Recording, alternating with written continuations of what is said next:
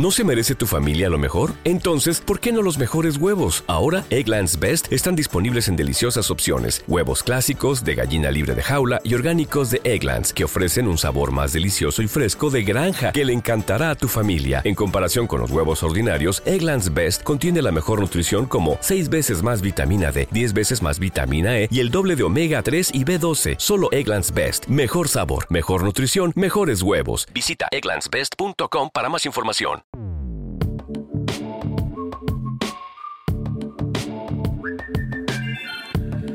Saludos intrépidos. Este es el episodio 029 de un podcast donde tecnología aeronáutica y astronáutica se unen para disfrute de su autor, arroba GER7, y espero que para el vuestro también.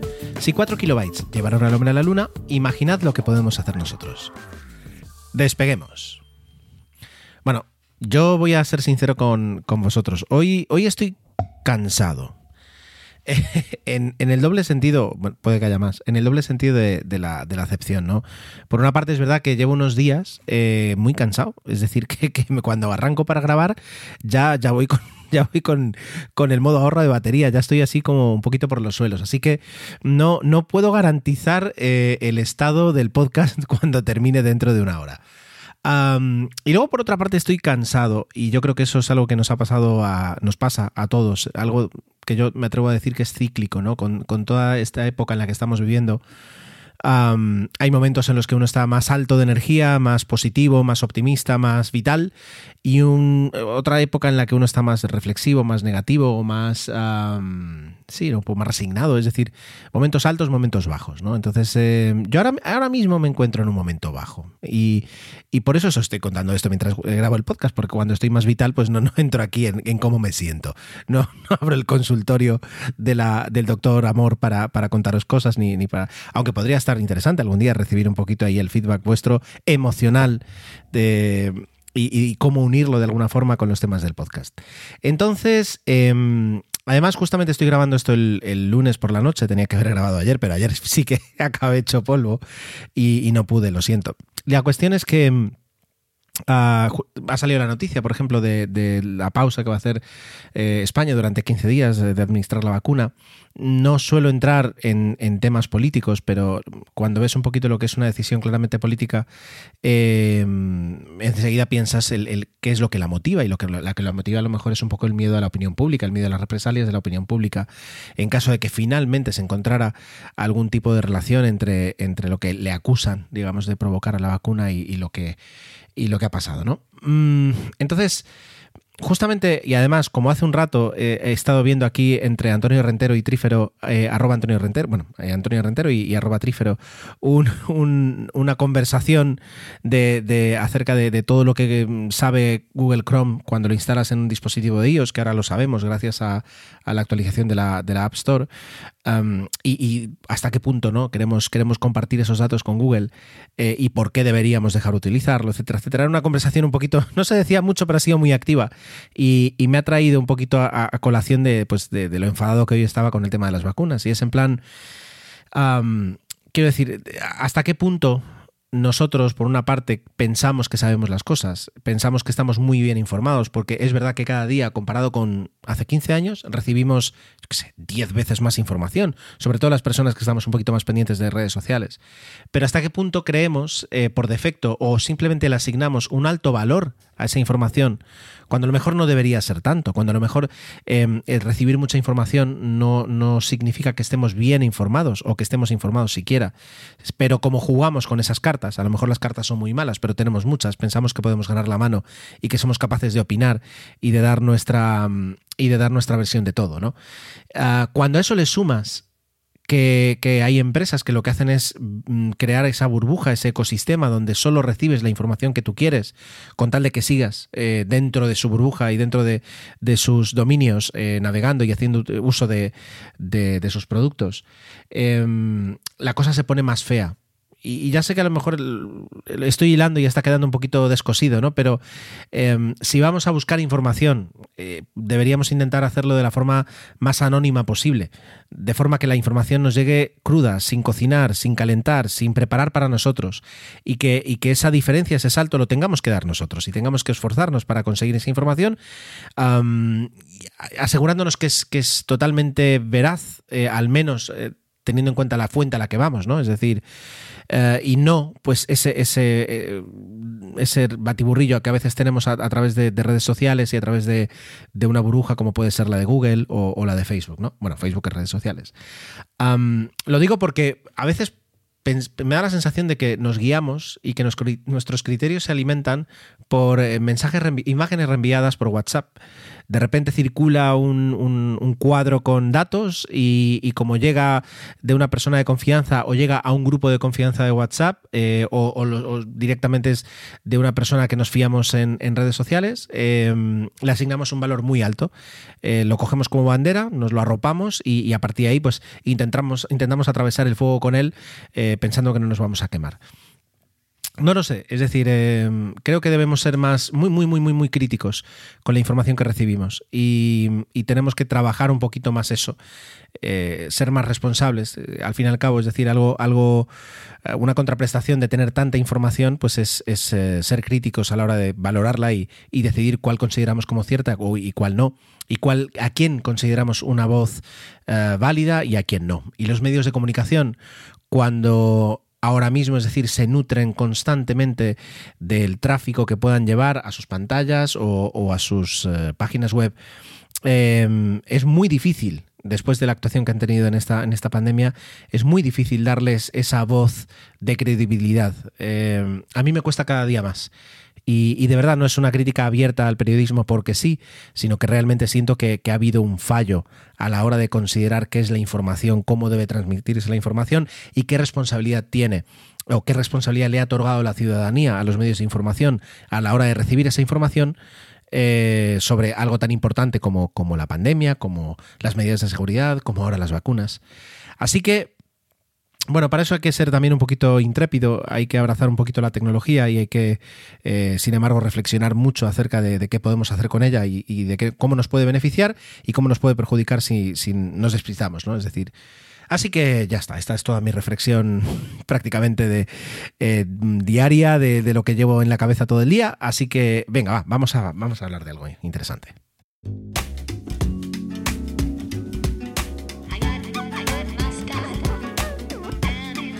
Para todos los que somos padres o nos, planteamos en algún momento ser padres o ah, simplemente para las personas que, quieran hacer ese ejercicio de empatía de qué es lo que piensa un padre a la hora de educar a sus hijos, hay ciertas cosas que nos preocupan. Y a mí una de las cosas que, me preocupan, bueno, que me inquietan o, que me interesan, es en qué mundo van a vivir ellos en el futuro. Ya no económico y económico o, ecológico, que eso también, pero ya se sale un poquito de los temas del podcast y ya he divagado suficiente al principio sino por la parte de la tecnología, es decir, en qué, en qué situación, qué avances, qué retrocesos van a tener, les va a aportar o les va a quitar la tecnología, ¿no? y, es un tema de, de poder yo creo que mi responsabilidad como padre es, pues no es entregarles a día de hoy a la, tecnología o, tirarles un móvil a la cara y, que ellos avancen, o darles clases y explicarles de forma eh, podcasteril todo lo que nos rodea, todos los desafíos, todas estas cosas que, bueno, algún día si quieren escuchar el podcast, pues mis hijos podrán entenderlo de, boca de su padre o, seguramente encontrarán un divulgador más válido para entender un poquito las, encrucijadas que, que vamos pasando, ¿no? Poco a poco en la historia. La cuestión es que lo que sí creo que tengo que darles es eh, los recursos, todos los recursos que pueda para que ellos hagan el trabajo, para que ellos puedan entenderlo. Y eso es un poquito una constante de toda la educación de los padres, es decir, es, es pensar que un día no vamos a estar tan encima o directamente no vamos a estar y, hay que darles todas las herramientas, enseñarles un poquito a, que las usen para que luego ellos puedan defenderse en, la vida, en, los, en los momentos que necesiten con la tecnología, yo creo que el, lenguaje y el lenguaje que, utilizan los ordenadores es, básico. Hace 10 años, hace 15 años, para mí esto hubiera sido pues simplemente eh, ayudarles a, programar, a que aprendieran algún tipo de lenguaje de programación. a día de hoy, creo que es algo incluso un poquito más avanzado y es simplemente eh, enseñarles cómo razona una, una máquina, cómo funciona por dentro una máquina, para que puedan entender qué cosas esperar de ellas y qué cosas que no. Todo este rollo que os estoy soltando es para hablar del Scratch, que es un, es un lenguaje de programación y una plataforma de programación que se desarrolló a principios de siglo, en el año 2003, en el, en el MIT, en el Instituto Tecnológico de Massachusetts, eh, con la intención de ayudar a los más pequeños y, a los centros educativos a, ya no a programar, sino a que conocieran cómo piensa una máquina. Y todo esto viene porque, bueno, por, diferentes motivos, siempre están ahí un poquito las extraescolares, los, los talleres y, la robótica cada vez va cogiendo más peso, al menos en Mallorca cada vez más, ¿no? Y es, y es más presente y es más común, ¿no? Ver talleres y extraescolares de robótica. Yo entiendo que la robótica eh, es una, una, herramienta didáctica porque, eh, por supuesto, tiene unos resultados muy visibles que pueden interesar mucho a los niños. Es decir, si yo te digo, venga, programa, yo que sé, una base de datos de videoclub, eh, primero me va a decir mi hijo que, que es un videoclub con todo el motivo del mundo, pero quiero decir, no, no, no motiva. Sin embargo, pues el hecho de conseguir un robot que vaya avanzando y que vaya apagando velas, eh, aunque ahora que pienso puede ser muy peligroso, como veis no tengo muy buenas ideas hoy, em, sí, que, sí que incentiva mucho más a los niños y hace que, pues, que ellos mismos quieran seguir aprendiendo. ¿no?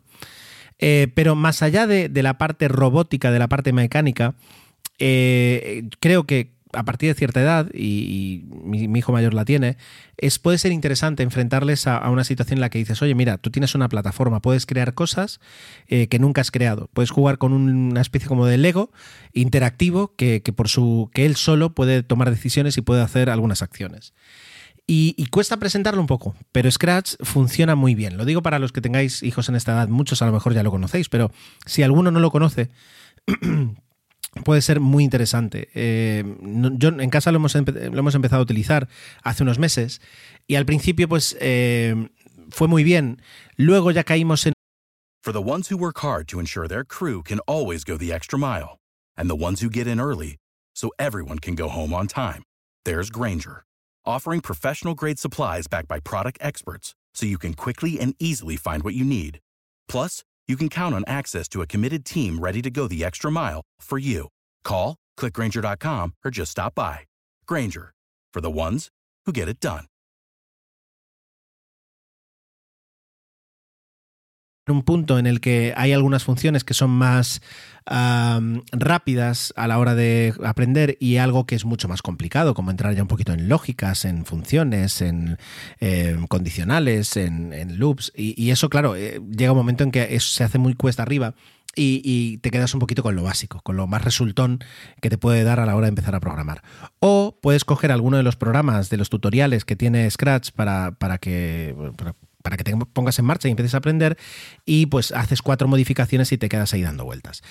En sí ya es un éxito, porque entre mm, colocarse con un videojuego o ponerse a jugar con los muñecos con los que siempre juega, el de repente hacer algo diferente ya es un éxito pero busca, yo buscaba un, algo que, le ayudara, digamos, a ir progresando, a ir dando pasos hacia adelante hasta, bueno, pues hasta que alguien se canse y diga, ah, aquí me quedo, pero bueno, ya, ya tenemos algo. Y mm, justamente lo conseguí eh, a través de Biblio, la plataforma digital de préstamo de libros de las que os hablé hace poco, tiene y, ya digo, si la, si está, si la tengo yo en Baleares, la tenéis que tener todos, porque esto funciona así en, en eBiblio. Eh, tiene un par de, libros, un par de, sí, creo que son dos o tres, ah, dedicados a Scratch. Y, y, la verdad es que cogimos uno, tomamos prestado uno, lo descargué en el iPad, se lo puse, empezamos a leerlo y, ha sido lo que se necesitaba para, para, poder continuar. Una narrativa, una historia, unos personajes que luego muy rápido desaparecen y vuelves otra vez ya a la interfaz del programa y por favor mueve estas cosas. Pero has cautivado la atención a través de unos personajes y de una supuesta historia que veremos luego cómo avanza, pero con esa atención ya vas viendo los resultados. Y luego... Los ejemplos que plantean, los juegos que proponen, eh, tienen la dificultad, pero la sencillez necesaria para que no se frustren, para que los niños se sientan realizados, ¿vale? Entonces, es, esta parte del podcast es muy sencilla. Solo que os quería contar que, existe Scratch, para los que no lo conozcáis. Yo, eh, desde hace unos meses, aunque lo había visto siempre, pero no, no había entrado un poquito, la plataforma está muy bien, van por la tercera versión. Eh, todo funciona a mil maravillas, la interfaz, la ayuda. Hace poco incluso los vídeos se, doblaron, perdón, se mm, subtitularon al castellano, los vídeos de los tutoriales, el guardado de proyectos. Quiero decir, todo funciona perfecto para que solo tengas que empezar a diseñar ahí lo que quieras.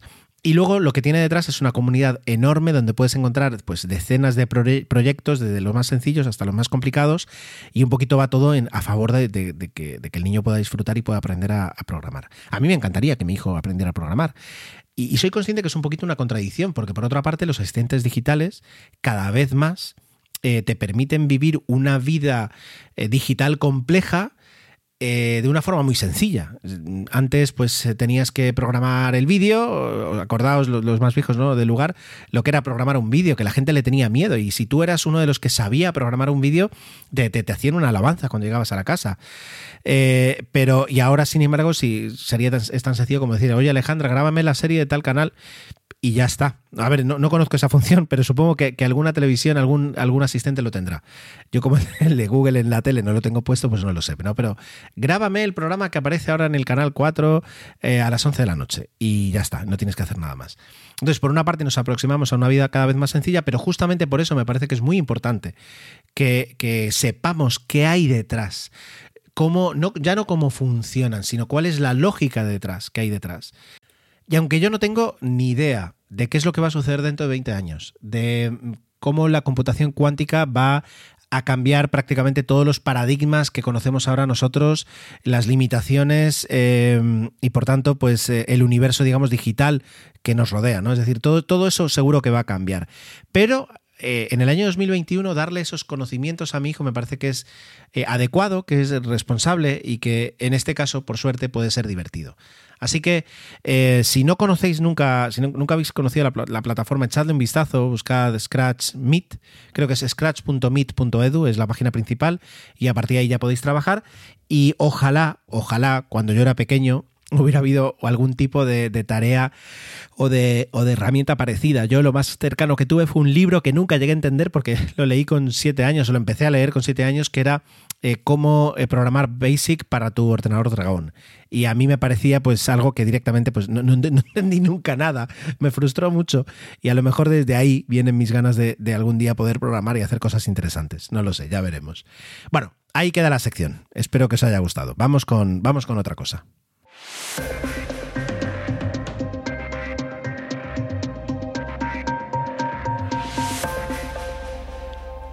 No es porque trabaje en una compañía aérea, pero me sigue interesando mucho que todos los oyentes del podcast y, todos los que, eh, bueno, el público en general, pero todos los que me escuchen, eh, voléis lo máximo posible en los próximos meses, ¿no? Es decir, que hagáis uso de la industria a la que pertenezco. Es verdad que ahora mismo está pasando todavía un momento muy malo, pero se vislumbra un poquito la salida, la, luz en el túnel, esperemos que no sea una luz muy lejana, y con todo ello eh, nos vamos a encontrar en algún momento con, muchas personas que vuelven a retomar sus viajes y tienen muchas ganas de viajar la industria seguramente habrá cambiado para siempre, eh, pero algunas cosas se van a conservar y van a seguir siendo iguales. Y una de ellas eh, va a ser la diferencia en la estructura, en la idiosincrasia, en el servicio que te da una compañía de bajo coste con una compañía regular, ah, normal, una compañía lo que se suele llamar de red o vacacional, ¿vale?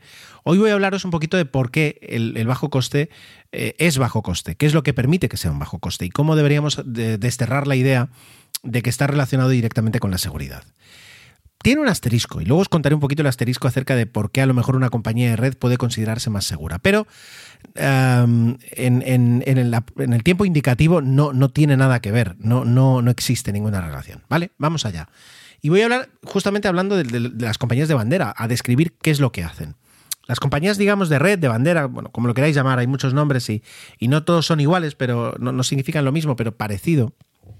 Una compañía de red lo que intenta es, como todas, que sus, aviones vuelen eh, lo más lleno posibles y que el precio medio que han pagado los pasajeros sea el más alto posible. ¿no? De esa forma ganas dinero.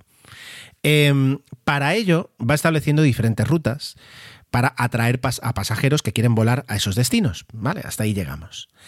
¿Qué ocurre? Que salvo que eh, estés en una urbe como, pues, pues como las pocas que hay en el mundo, ¿no? Como un Londres, como un París, como un Nueva York, un Buenos Aires, un Ciudad de México, un Shanghái, un Pekín.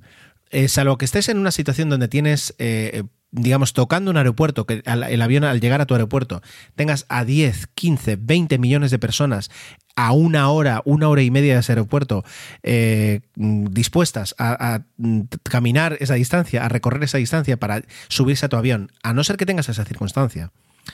Eh, vas a tener que buscarte más pasajeros para llenar tus vuelos. Porque claro, es decir, eh, aquí hay un poquito una, una pequeña paradoja si vuelas, si no tienes muchos pasajeros, tú podrías decir, bueno, pues en lugar de volar cada día de Madrid a Miami, voy a volar dos veces por semana. Perfecto. Eh, de esa forma, concentro la demanda en dos vuelos y así los aviones siempre salen llenos. Esa es una, una posibilidad, ¿no? Pero ¿qué ocurre? Que si vuelas dos veces a la semana a la ida y otras dos veces a la semana a la vuelta, cuando una persona entre en un buscador de vuelos y diga, pues quiero un vuelo para esta fecha, ir y para esta fecha a volver, estamos hablando de dos, dos, séptimas probabilidades de encontrar vuelo ese día a la ida y otras dos séptimas posibilidades de encontrar vuelo a la vuelta. Eso, pues eh, por lo que yo aprendí al multiplicar quebrados, son 2 por 2 son 4 y 7 por 7 49. Son 4 49 avas partes, lo cual prácticamente te deja en un 10% de probabilidades de conseguir el vuelo que tú quieres, ¿no? Claro, en las otras, en, el 90% de las probabilidades, de, las posibilidades restantes, cuando tú busques un vuelo para la ida y para la vuelta, te dirá que no encuentran esa fecha y que hay que cambiar de fecha. Y aquí luego vivimos en un mundo donde no hay una sola compañía aérea, hay una demanda eh, perdón, hay una oferta y hay una competencia. Por tanto, si con dos vuelos a la semana apenas pueden encontrar los pasajeros vuelos para cuando quieren, yo voy a ser más valiente y voy a ofrecer tres. Y quien ofrece tres tiene más posibilidades de ser eh, aceptada y ser reservada por los pasajeros. Pero quien ofrece cuatro y subimos a cinco, a seis y a siete. Y terminas teniendo un vuelo cada día. Lo cual puede ser eh, tu mejor opción para que no se te escape ningún pasajero. Pero entonces tienes ahora una oferta enorme y tienes que complementarla con eh, más pasajeros. Y es cuando empiezas a montar vuelos de los famosos vuelos de conexión. Es decir, coges un avión más pequeño, porque no puedes coger el mismo avión eh, con tantos pasajeros, y eh, traes pasajeros ya no solo de, por ejemplo, de Madrid a Miami, sino también de Barcelona, de Bilbao, de Valencia, de Mallorca y de Tenerife.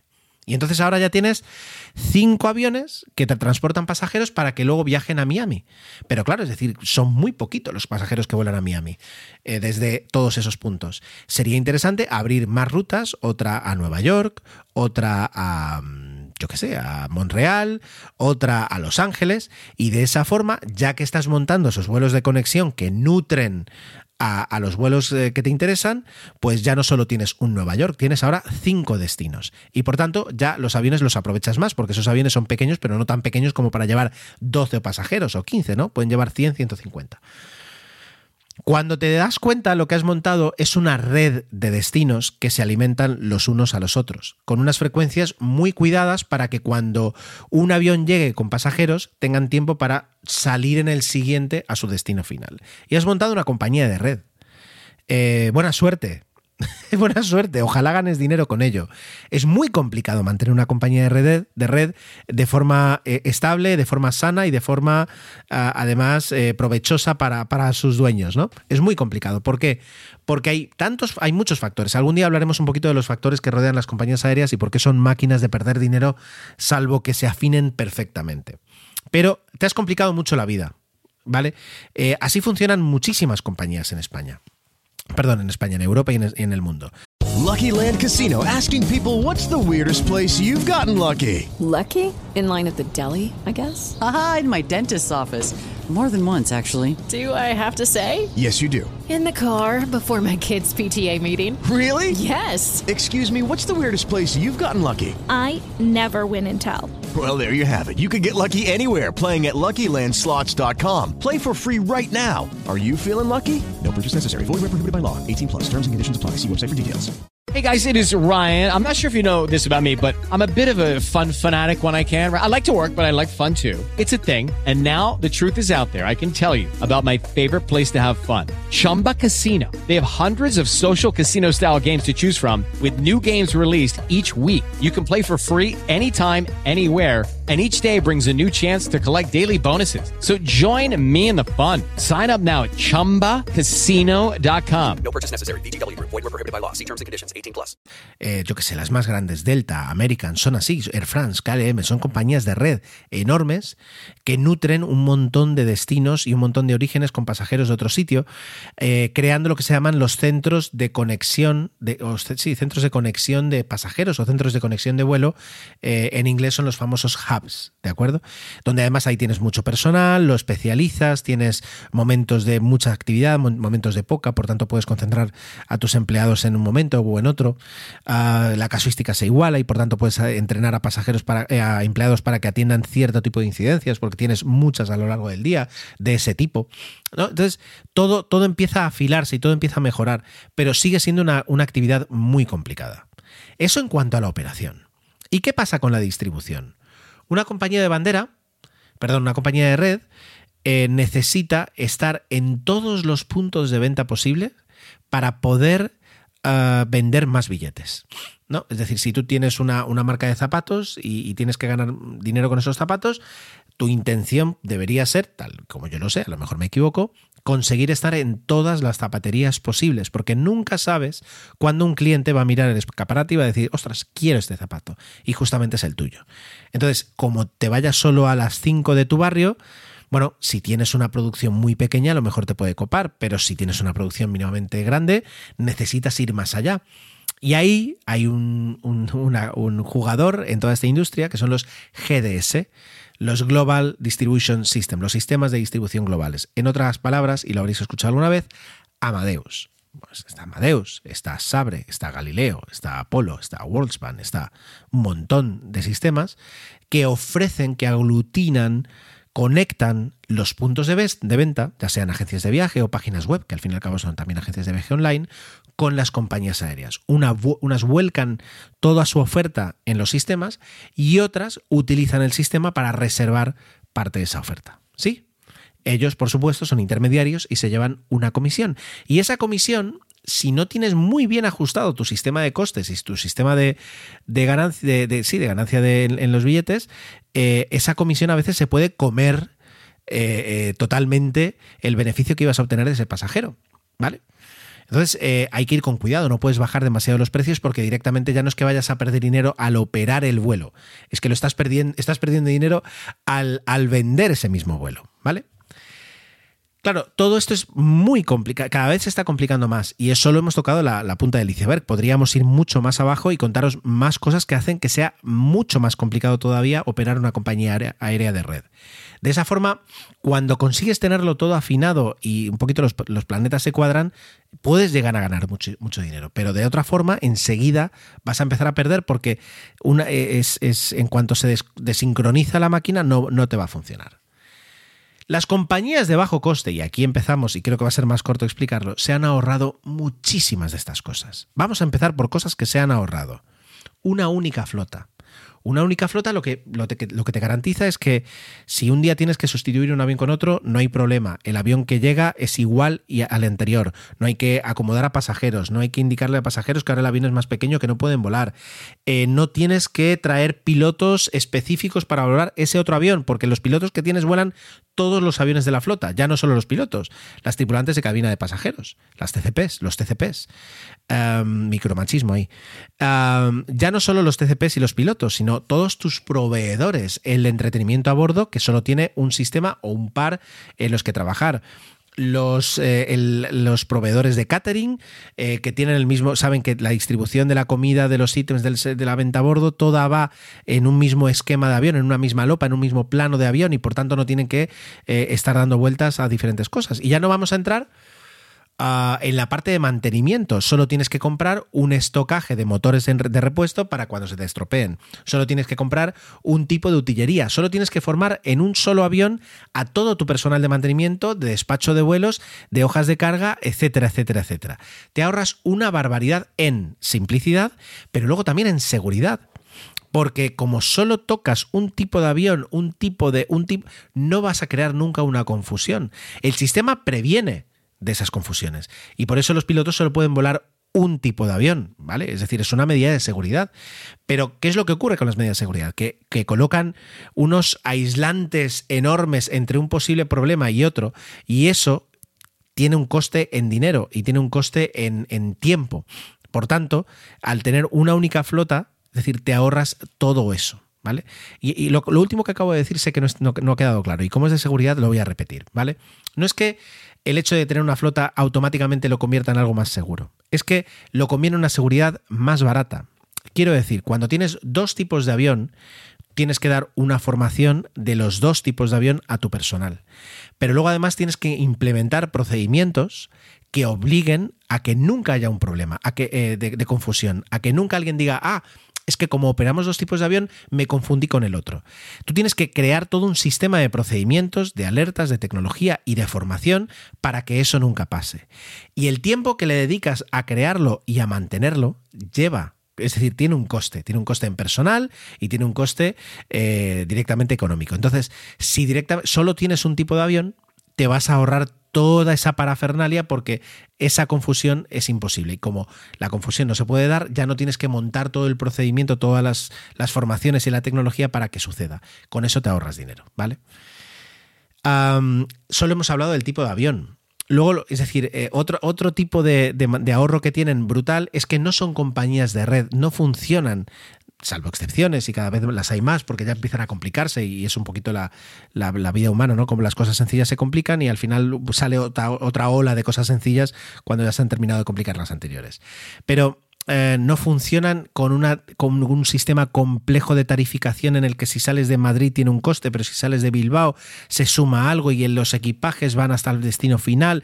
Entonces, todo ese sistema tarifario en el que conectas un vuelo con otro y luego tienes otra compañía que te presta servicio y entonces eh, lanzas un código compartido, que todo eso complica muchísimo la venta, la operación, la distribución, la distribución de los costes cuando tienes a otra empresa.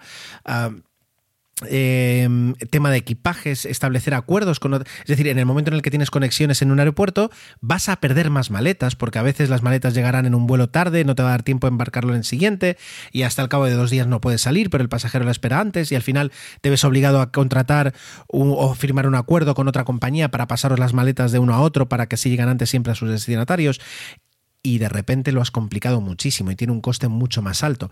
Un coste que además es como un poco una cama de fakir, es decir, si tú lo colocas todo correctamente, eh, tal y como lo has diseñado, no vas a tener ningún problema, pero cuando de repente las operaciones empiezan a ser irregulares, todos esos contratos, esos compromisos, eh, te, van a, te, se te van a clavar, porque están pensados para, para, funcionar correctamente cuando todo el entorno funciona, pero eh, si de repente te empiezas a agitar encima de la cama de fakir, te va a dejar la espalda hecha un Cristo. Y aquí pasa lo mismo, cuando todo se, se desvaría, eh, los acuerdos también tienen un, un, impacto económico en eso. Y además, ya no solo eso, sino que necesitas mucha gente para ponerlo en marcha, para controlarlo y para mejorarlo. Todo eso te lo ahorras. Luego la distribución. Si quitas a los intermediarios, ganas mucho más dinero de forma automática. Pero claro, terror, eh, ya no tienes esa red global enorme de, de, de, distribución de tus productos, de tus vuelos. Ahora bien, si eres una compañía que ha, ha, labrado una marca reconocible que está en el top of mind de mucha gente a la hora de decir vuelos baratos, vas a tener muchísimo tráfico directo. Eh, y por tanto no necesitas esa competición, esa distribución de, de, vuelos, porque la gente sabe que cuando quiere volar barato entre varios destinos, es una de las páginas obligadas en la que tienes que estar. ¿Vale? Y de esa forma te ahorras mucho y mucho y mucho dinero. ¿Veis un poquito cuál es el patrón? Es decir, es simplificando. Al simplificar se ahorra. Y cuando eso lo aplicas a economías de escala, pues ahorras muchísimo dinero o lo que se traduce en poder ganar muchísimo dinero. ¿Vale? Y luego está el tema de los billetes, el tema del precio de los billetes. Por supuesto, todos hemos volado alguna vez por 4 euros entre dos destinos que el precio normal eran 200. Por supuesto, faltaría más. Pero existe un incremento tarifario. Y existe un incremento que a veces es brutal y es muy rápido, porque está basado en muchísimos cálculos, en mucha ciencia, y hace que cuando tú de repente dices, no, no, tengo que comprar, eh, la, compañía aérea ya sabe que es el momento. ¿Por qué? Porque en los últimos cinco años la ocupación del vuelo ha pegado un subidón 14 semanas antes. Eh, semanas, santa, semanas antes. Eh, entonces, ¿por qué no iba a suceder ahora? Te están esperando y como no te des prisa, van a subir los precios porque saben que cuando te decidas ya habrá sido demasiado tarde. Y como tienen ese rastro de los años, no, no en ti, no, no es que te rastre como Google, sino la demanda general de, de, de plazas funciona así. Y como ellos lo pueden mover el precio justo antes de que se dispare la demanda. Claro, cuando centralizas todo y además tienes toda la información y es de forma inmediata, porque es una ventaja, porque Amadeus como intermediario, ese tipo de información, si te la llega a dar, llega con cierto retraso. Sin embargo, de otra forma, la información en tu página web la tienes disponible al momento. Y si a las 6 de la tarde de repente tienes una caída de ventas del 20% con respecto a lo que debía haber sido, porque tu modelo matemático te lo predice, puedes a lo mejor implementar automáticamente unos banners de descuento y unas promociones y aplicas un descuento de 5 euros en cada billete y se iguala. Y entonces ya te vas a dormir tranquilo porque sabes que en ventas has igualado aunque hayas perdido un poquito de plazas. Todo eso es lo que, lo, que, lo que crea una compañía low cost. Por supuesto, luego hay otra parte, y la vamos a contar, y es un poquito a veces eh, la estructura financiera, la estructura de personal, mm, lo que implica el que el personal a veces eh, tenga algunos de sus derechos limitados. Todo eso también genera un bajo coste. Ojo, el que exista una Norwegian en Irlanda, otra en Malta, que son paraísos, bueno, entre comillas, paraísos fiscales, hombre, también ayuda, por supuesto que ayuda. Ya no solo porque a veces necesitas un paraíso fiscal, pero otras veces puedes necesitar un paraíso laboral, un país donde las leyes eh, sean más duras a la hora de sindicalizarse, por ejemplo, o sean más laxa a la hora de trabajar horas extras. Todo eso también contribuye, no nos olvidemos. Y luego ahora va el asterisco que os daba antes, un poquito con respecto a la seguridad. Eh, yo afirmo, así, digamos en, mayúsculas, que volar con una compañía de bajo coste es igual de seguro que volar con una compañía que no sea de bajo coste. Ahora bien, es decir, lo único que quiero decir es, cuando uno de los drivers que tiene tu empresa es el ofrecer unos sueldos económicos, es de esperar que, por ejemplo, eh, la, mano de obra profesional, y no solo me refiero a los pilotos, sino a toda la mano de obra profesional, eh, busque otras alternativas eh, donde poder trabajar que no sean tu empresa. Luego hay, es decir, hay muchísima gente que eh, le, las, las, ventajas que aportan esas compañías de bajo coste les atrae mucho y por tanto incluso puede ser su primera opción.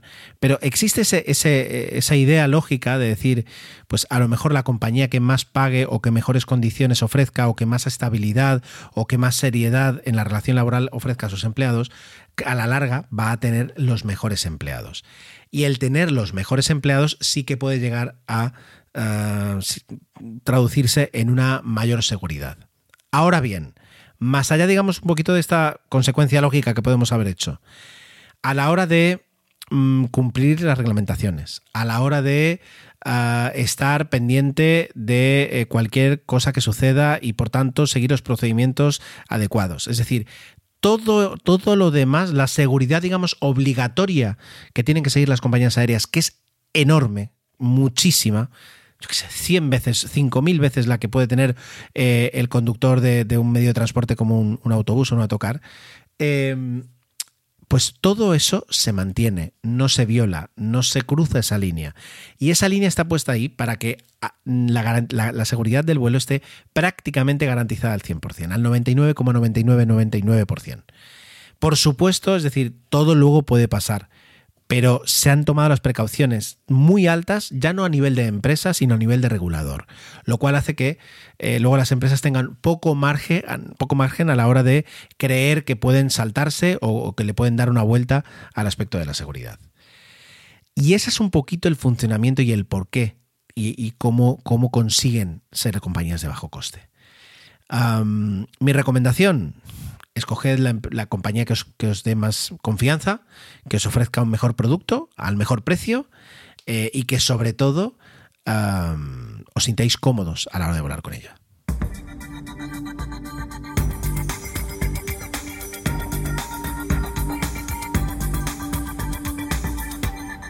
Hoy no os voy a hablar de SpaceX. tranquilos. Sin embargo, eh, creo que es interesante recalcar, y, lo tendremos que recalcar varias veces más, lo que ha significado SpaceX para eh, la industria aeroespacial, ¿vale? Ha sido un poquito, y, la comparan a veces con Apple.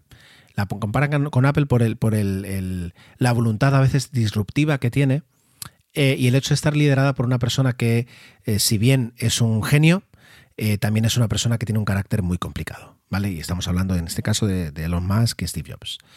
Pero Apple conseguido un poquito, perdón, pero SpaceX ha conseguido lo que en su momento Apple consiguió, eh, que es eh, demostrar que los paradigmas eh, que existían no eran válidos y que había un espacio para un jugador nuevo que se atreviera a hacer las cosas de una forma diferente. Y en la industria aeroespacial, cuando lo que quieres hacer diferente es crear una empresa 100% privada, de capital privado, que ponga satélites en, órbita, que pueda incluso ofrecer cápsulas eh, de habituallamiento para la Estación Espacial Internacional. Cuando propones eso, es un cambio muy grande de paradigma con respecto a lo que se tenía hasta entonces. por suerte, así como van pasando los años, SpaceX queda de alguna forma como la líder en este mercado y la líder también en innovación, eh, pero no es la única. Y otras empresas están siguiendo su, estela, o mejor dicho, ya seguramente querrían decir que están recorriendo nuevos caminos, pero son caminos que como mínimo tienen una dirección en común, ¿no? Y es la, dirección que ha marcado SpaceX. Y hoy os quiero hablar otra vez de Rocket Lab. Rocket Lab, que es una empresa que a mí me gusta mucho, que tiene también una capacidad de innovación y una capacidad de comunicación muy interesante. Eh, que también tiene un, está centralizada en una figura que es eh, Peter Beck, que es el CEO y el fundador de la empresa. Eh, y como os anuncié, como no, anuncié, como os contaba la semana pasada con Santi, Rocket Lab ha anunciado un cohete nuevo. Y es un cohete mucho más potente, mucho más potente del que tienen actualmente, que es el Electron. Y es el cohete de Neutron. Para que os hagáis una idea, recordad, el, cohete Electron es un cohete pequeño que tiene un metro veinte de diámetro, que pesa, perdón, que tiene 12 metros de altura y que puede colocar en órbita pues eh, satélites de hasta más o menos entre 300 y 500 kilos, que no está nada mal. Pero es que el cohete Neutrón va a jugar en otra liga, y es en la liga, en la liga justamente del Falcon 9. Es una liga en la que pues consigues colocar 8 toneladas de peso y encima recuperas la primera, la primera fase del cohete para un siguiente lanzamiento. Ellos han hecho los cálculos, ellos han visto que eh, tienen mercado y tienen sitio para llegar y jugar, y puede ser muy interesante. Ahora bien, hay muchos, muchas, muchas eh, incógnitas que todavía no se han despejado. Una, por ejemplo, la más importante es el motor. El motor en un cohete es como diseñar el procesador en un ordenador. Es decir, o consigues uno o te lo diseñas tú. Y si consigues uno, a ver cuál y cómo se iguala luego tu oferta con la de los demás que utilizan la misma tecnología de motor. Y si te lo has diseñado tú, oye, mucha suerte porque es algo muy complicado a lo que hay que someter muchas pruebas. Y como está diciendo Rocket Lab que en 2024 podría volar por primera vez este cohete, no significa que estuviera ya operativo, pero al menos los primeros lanzamientos de prueba sí que podrían ser en 2024. Eh, pues no hay mucho tiempo y a Rocket Lab no se le conoce que esté desarrollando motores mucho más potentes de los que tiene actualmente del Rutherford eh, en marcha, ¿no? no tiene ese desarrollo. Por tanto, no, no, hay una, respuesta para, para, los motores. Tampoco hay una respuesta acerca de cómo va a ser la tecnología de las patas que le va a permitir aterrizar, cómo van a desarrollar esa tecnología de aterrizaje propulsivo, es decir, aterrizaje con el motor en marcha frenando, que solo SpaceX y Blue Origin han sido capaces de conseguir y en circunstancias diferentes.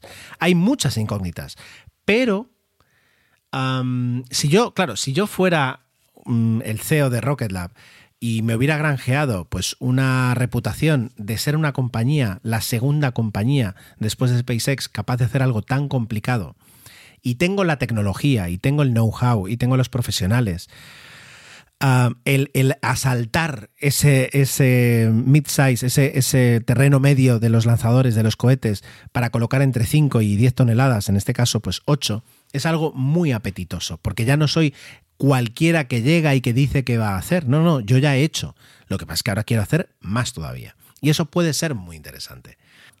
El neutrón, con 4 metros y medio de diámetro, 8 toneladas, a 40 metros de altura, primera fase eh, pues eh, recuperable eh, en una plataforma marina, que es lo que hace SpaceX, aunque es verdad que la patente es de Blue Origin, pues eh, tiene muchas incógnitas y va a ser muy interesante verlo jugar. Ellos dicen que incluso podrían plantear eh, homologarlo para vuelos tripulados y para vuelos de... mm, de provisión de existencia, de provisión de habituallamiento y de, existencias, digamos, para la Estación Espacial Internacional.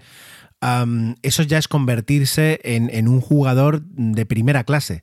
Eh, como ahora mismo es eh, Grumman o como puede ser o como también es SpaceX, ¿no? Es decir, conseguir eso es muy complicado y es una inversión millonaria, pero coincide que Rocket Lab está, va a salir dentro de poco a bolsa, con una operación un poco complicada que no la he terminado de entender, pero bueno, lo importante es que va a salir a bolsa y amigos inversionistas, eh, yo no tengo un duro para invertir, pero si lo tuviera, metería dinero en Rocket Lab, porque me da la sensación que en los próximos cinco años va a crecer y va a crecer mucho. Tienen eh, la capacidad, el potencial, la experiencia y parece que las ganas, eso no les falta, así que puede ser muy interesante. Poco más os puedo contar de este, de este nuevo cohete. Ya digo, eh, se ha hablado mucho, pero se sabe muy poco. Las fechas no cuadran para tenerlo listo para, para 2024, pero eh, van ganando cada, cada, semana van ganando algún, algún espacio, alguna información que van soltando eh, de todo lo que tienen preparado, de todo lo que podrían preparar rápido. Así que bueno, tal vez nos sorprenda. Yo os contaré más porque junto con SpaceX, la verdad es que me gusta mucho el espíritu de Rocket Lab, esa capacidad de innovación que han tenido con los motores imprimidos en 3D, con el fuselaje de fibra de carbono del electrón. El neutrón no lleva fibra de carbono, el, neutrón llevará o aluminio o acero inoxidable. Pero bueno, es decir, cada paso que den será interesante comentarlo uh, porque va a ser un actor que en los próximos cinco años nos estará dando mucho de calor. No sé si tanto como SpaceX, pero muchísimo.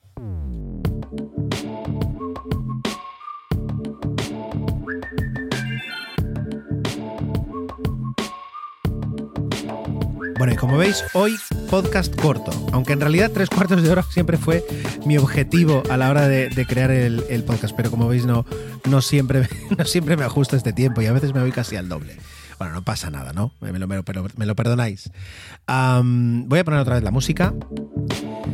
Una música que algún día cambiaré, variaré, pero todavía no he encontrado una sola pista en Epidemic Sound que me interese. Así que eh, con, este, con este tema os doy la despedida, os agradezco el tiempo que le habéis dedicado a escuchar el episodio, que espero como siempre vuestros comentarios, que yo creo que para el próximo episodio dará tiempo a hacer ahí un feedback potente en emilcar.fm barra intrépidos y eh, me quedo sin música para deciros que en, emilcar.fm vais a encontrar además los otros podcasts fantásticos de mis compañeros y por supuesto el de Emilio también. Así que hasta la semana que viene. Lucky Land Casino asking people what's the weirdest place you've gotten lucky? Lucky? In line at the deli, I guess? Aha, in my dentist's office. More than once, actually. Do I have to say? Yes, you do. In the car before my kids' PTA meeting. Really? Yes. Excuse me, what's the weirdest place you've gotten lucky? I never win and tell. Well, there you have it. You can get lucky anywhere playing at LuckyLandSlots.com. Play for free right now. Are you feeling lucky? No purchase necessary. Void where prohibited by law. 18 plus. Terms and conditions apply. See website for details.